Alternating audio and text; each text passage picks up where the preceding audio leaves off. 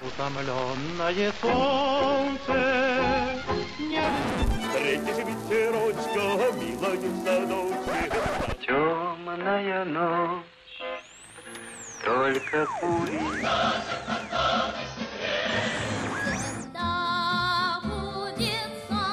Надо защищается блестяще.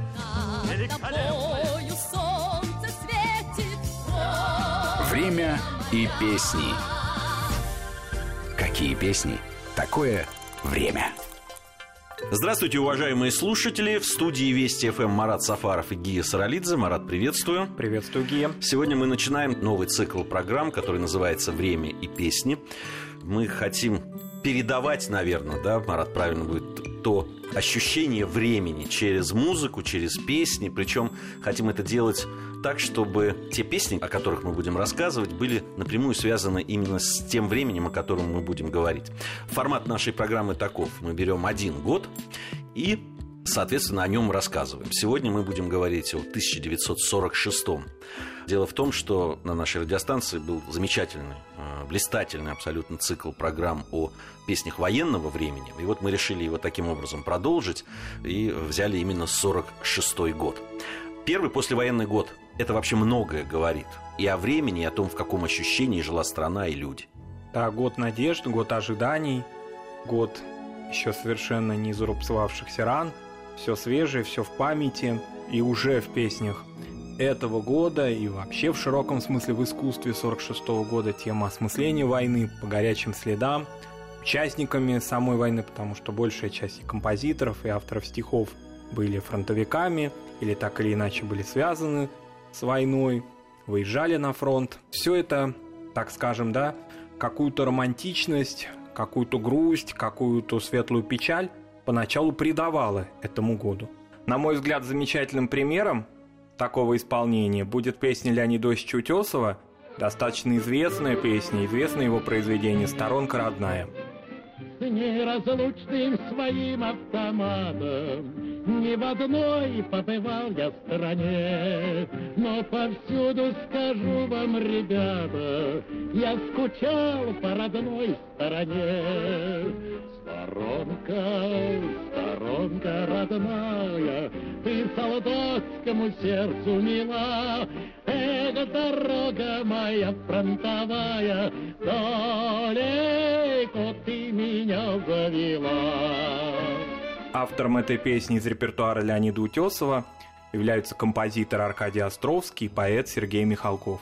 Но, однако, все входило и в свою колею, поскольку те надежды, на некоторое смягчение в области идеологии, которые были многих фронтовиков, они все же не оправдались.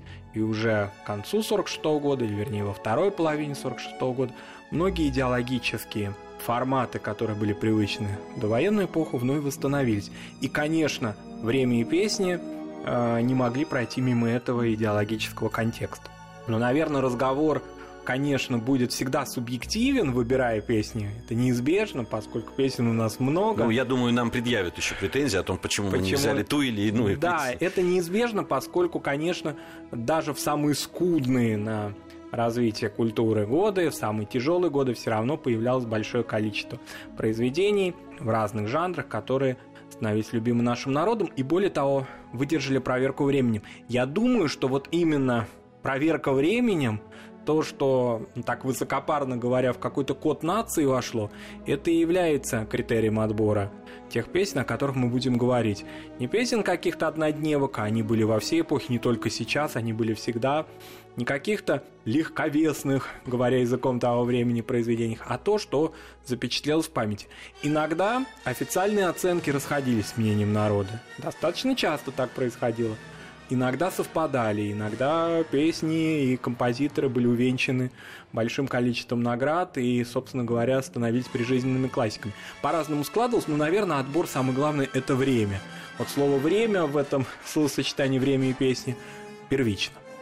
Ну, вообще, если говорить о культурной жизни страны, э, наверное, многие из тех, кто знают историю, э, знают и о постановлении августа 1946 года, а это постановление напрямую касалось именно культурной жизни. Э, это постановление о журналах «Звезда» и «Ленинград». Оно было принято ЦК ВКПБ 14 августа 1946 года.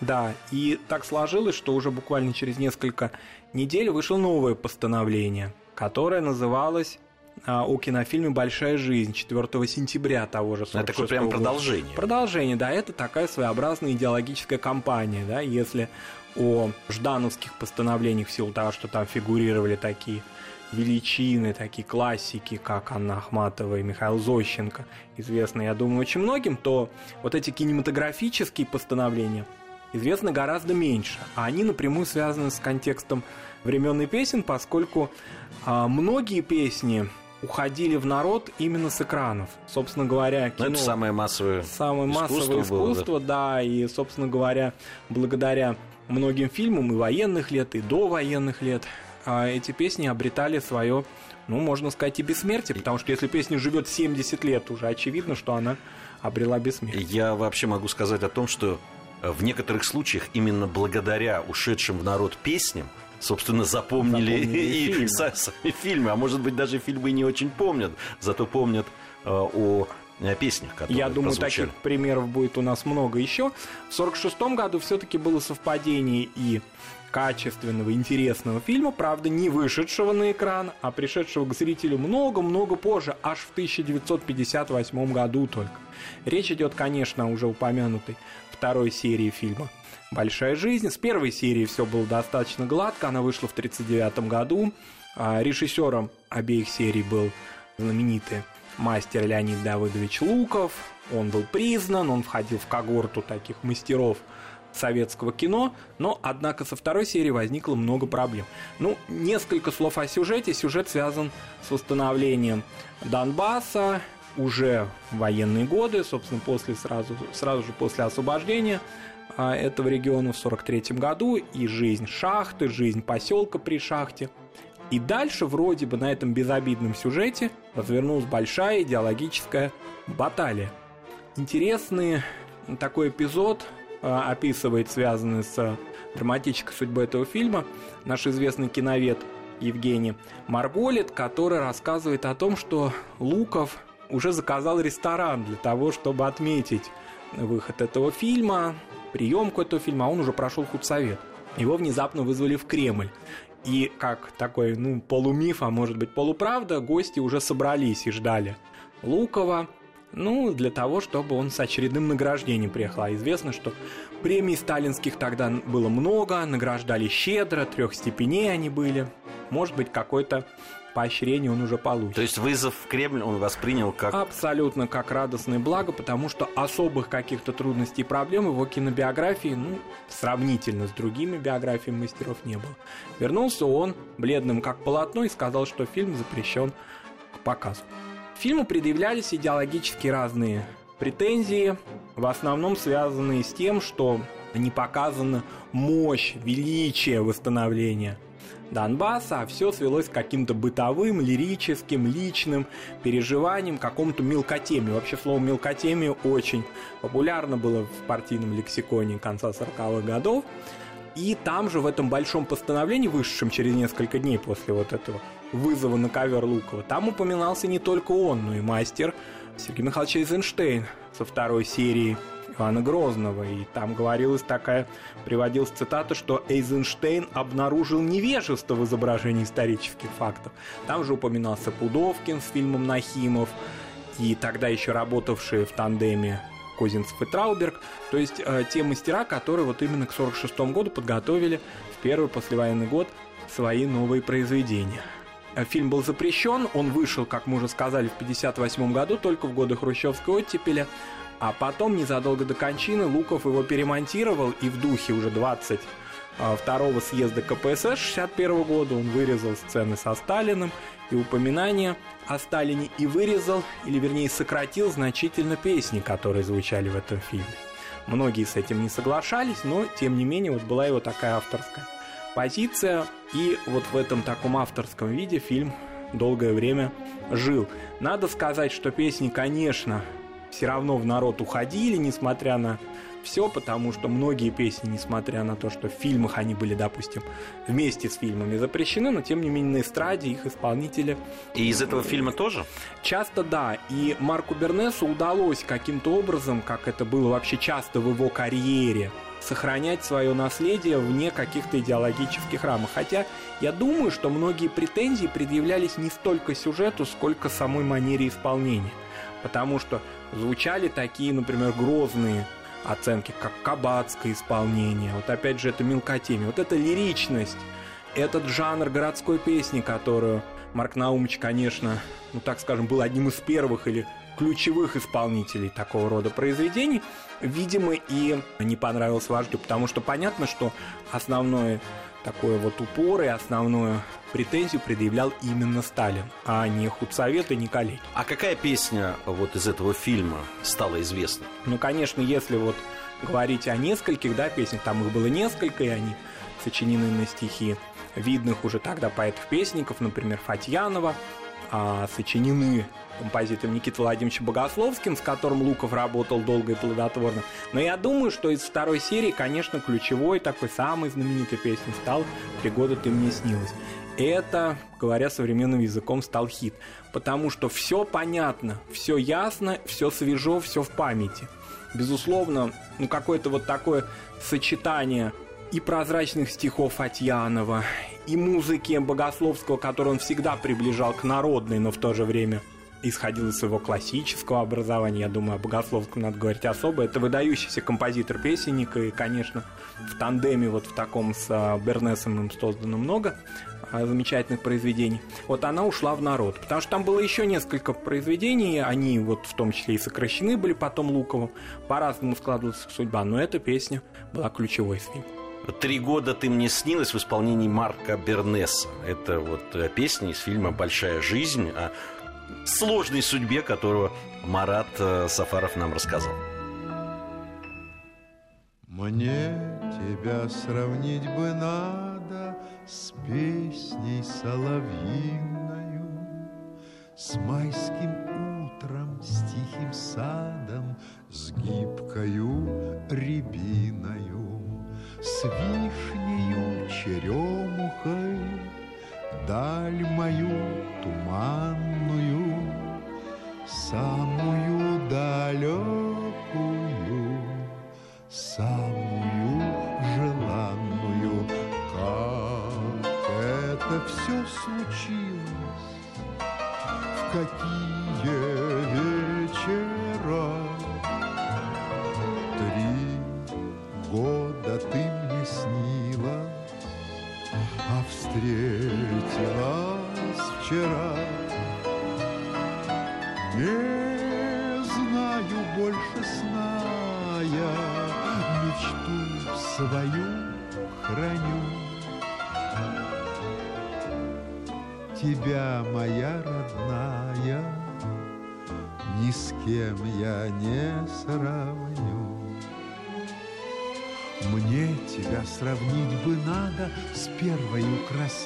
красавицей, Что своим веселым взглядом к сердцу прикасается, Что походкой легкою подошла нежданная, самая далекая. Вот такая песня, да, действительно ушла в народ, причем я так понимаю, что ушла еще до того, как фильм появился на экранах.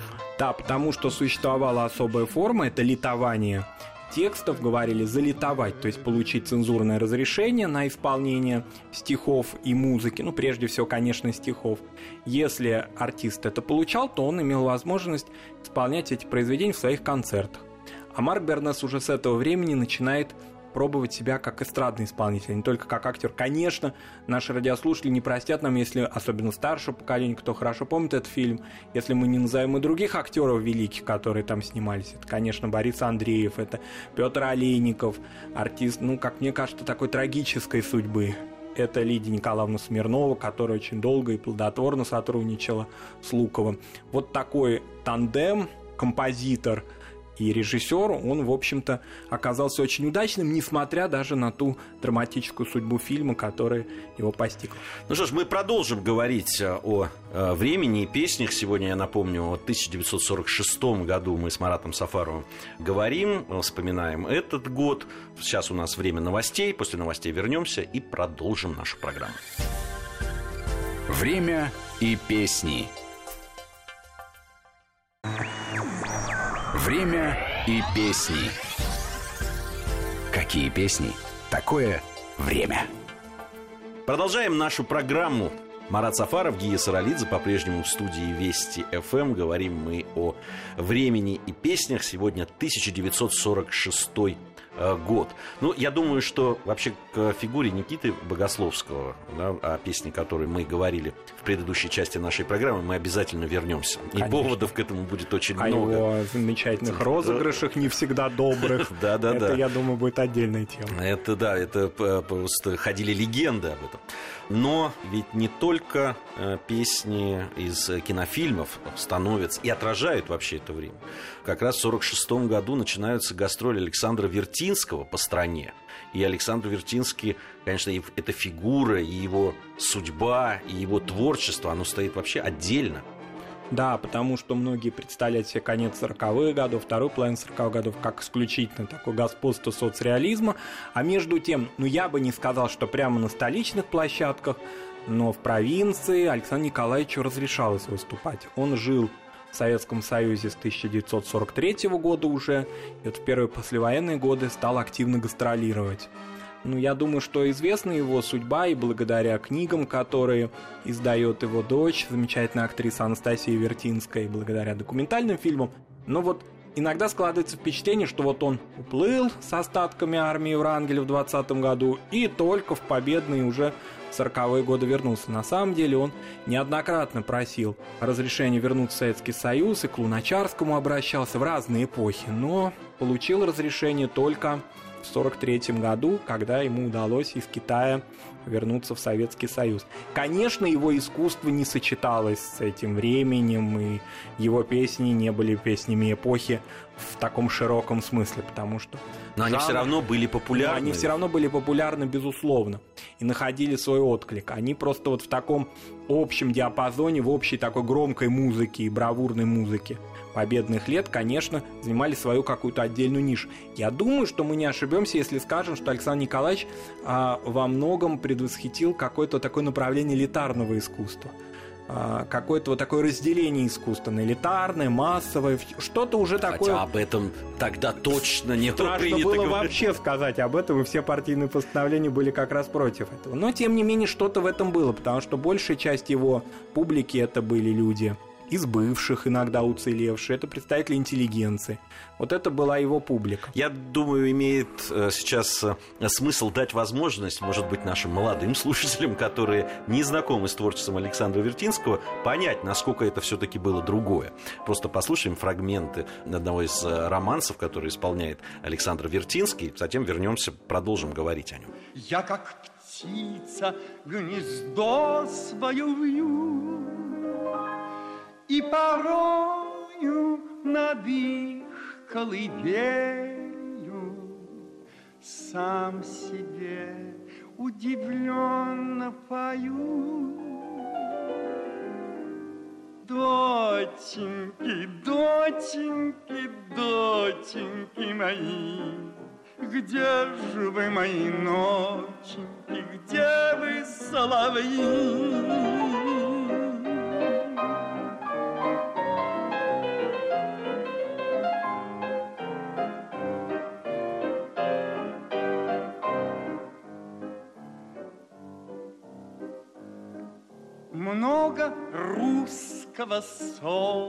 Солнца и света. Будет в жизни дочурок моих. И что самое главное Это то, что Родина будет у них Александр Вертинский. Да, Марат, я прям перебил тебя. Да, и, в общем-то, гастроли, конечно, по воспоминаниям его родных были изнурительными. Иногда он давал по два концерта в день. Но тоже я бы не стал его обрисовывать как фигуру мученика, потому что все-таки он и сталинскую премию получил за роль кардинала в фильме «Заговор обреченных». И, в общем-то, хотя небольшая часть только его репертуара была залитована, вот возвращаясь к этому нашему термину, да, 30% примерно, около, вернее, 30 песен из его большого наследия были а, разрешены. Тем не менее, он выступал активно, и известность такую, пусть полуофициальную, в этот период времени получил. А, жил он на улице Горького, его часто встречали москвичи, когда он прохаживал со своей красавицей женой, она как раз в этот период начала сниматься в кино, грузинская княгиня Лидия Владимировна Царгвава, ей было всего 20 лет, не будем называть возраст самого Александра Николаевича, разница очень значительная. Ну, в общем-то, это такая легендарная фигура послевоенной Москвы, и он как-то смог стать ею очень быстро этой фигурой не только в, э, в качестве исполнителя и актера, но и вот как именно такого вот э, городского мифа даже во многом. Скажу еще, вот завершая наш разговор об Александре Вертинском в 1946 году, что его творчество ведь несколько раз возвращалось. Были периоды, когда вроде казалось уже все забыли о Вертинском, и только большие знатоки. У них были какие-то записи раритетные и так далее. Но благодаря там исполнению молодыми э, певцами песен Вертинского, даже иногда рок-музыкантами. Творческое наследие Вертинского возвращалось и получало новую жизнь. Да, и благодаря особенным усилиям его семьи, которая свято, что ли, слушает его наследию. Безусловно, без этого а, многие песни были бы просто потеряны, ведь многие из них созданы не записаны, а они созданы были еще в эмиграции.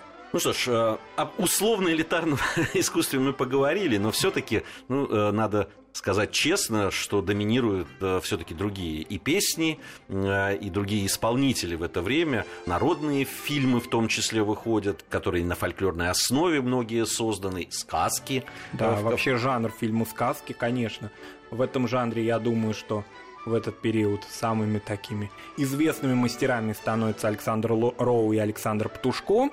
И мне кажется, что вот именно умение их так осмыслить фольклор и сделать его интересным, не лубочным, а именно как произведение искусства, а, отличал их от очень многих мастеров поздних лет. И, наверное, в качестве примера а, можно назвать фильм «Птушко каменный цветок», в котором и песни звучали, вроде бы народные, всем хорошо известные, но в хорошей качественной обработке – «Калинка-малинка», между тем, в обработке самого дирижера и композитора Александрова. А благодаря этому, собственно, это произведение пошло, обрело мировую славу.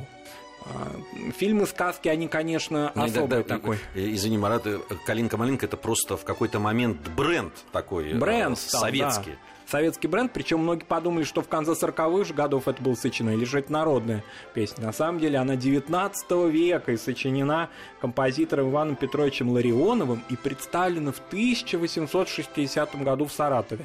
Но как-то подзабылась, потом вот возродилась, как это часто с песнями бывает в новое время. И в этом фильме прозвучало и обрело новую жизнь.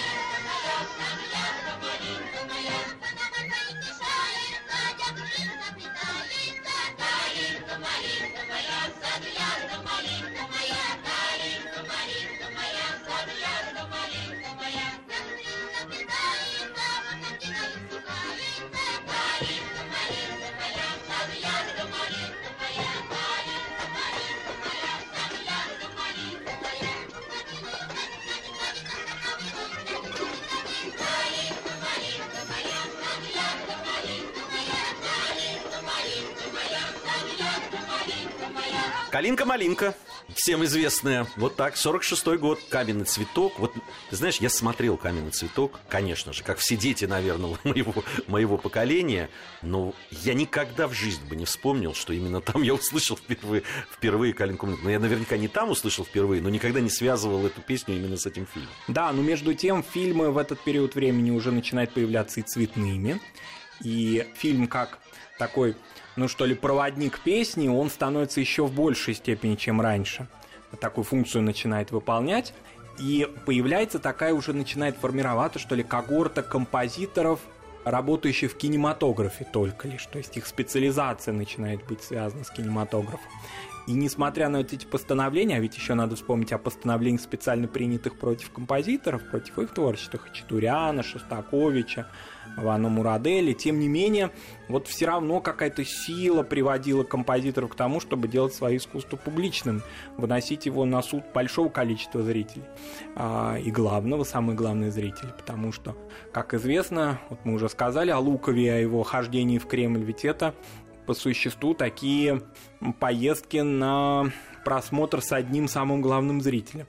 Такая традиция продолжалась примерно до начала 50-х годов. Поэтому я думаю, что в последующих программах еще будет немало таких историй о фильмах, которые, несмотря на все, казалось бы, трения, сопровождавшие их, казалось бы, они никогда не должны были уже выйти на экран, они выходили и дошли до наших дней мы немножко так сместились в фильмы. На самом деле э, речь идет просто о сочетании фильмов и песен, потому что э, да, мы сказали о том, что многие песни становились известными именно благодаря кинематографу, безусловно. Потому что, да, они полностью в соответствии с ленинской фразой о важнейшей из искусств, правда, там какое-то и продолжение было в этой, в этой цитате, как часто было у классиков марксизма-ленинизма, эти цитаты несколько обрезали. Ну, сама цитата, конечно, работала на то, что кинематограф Э, в этот период времени, несмотря ни на что, процветал. Да, кстати, если мы говорим о 46-м году, там э, были еще известные очень и пошедшие в народ э, песни, которые были связаны именно с кинематографом.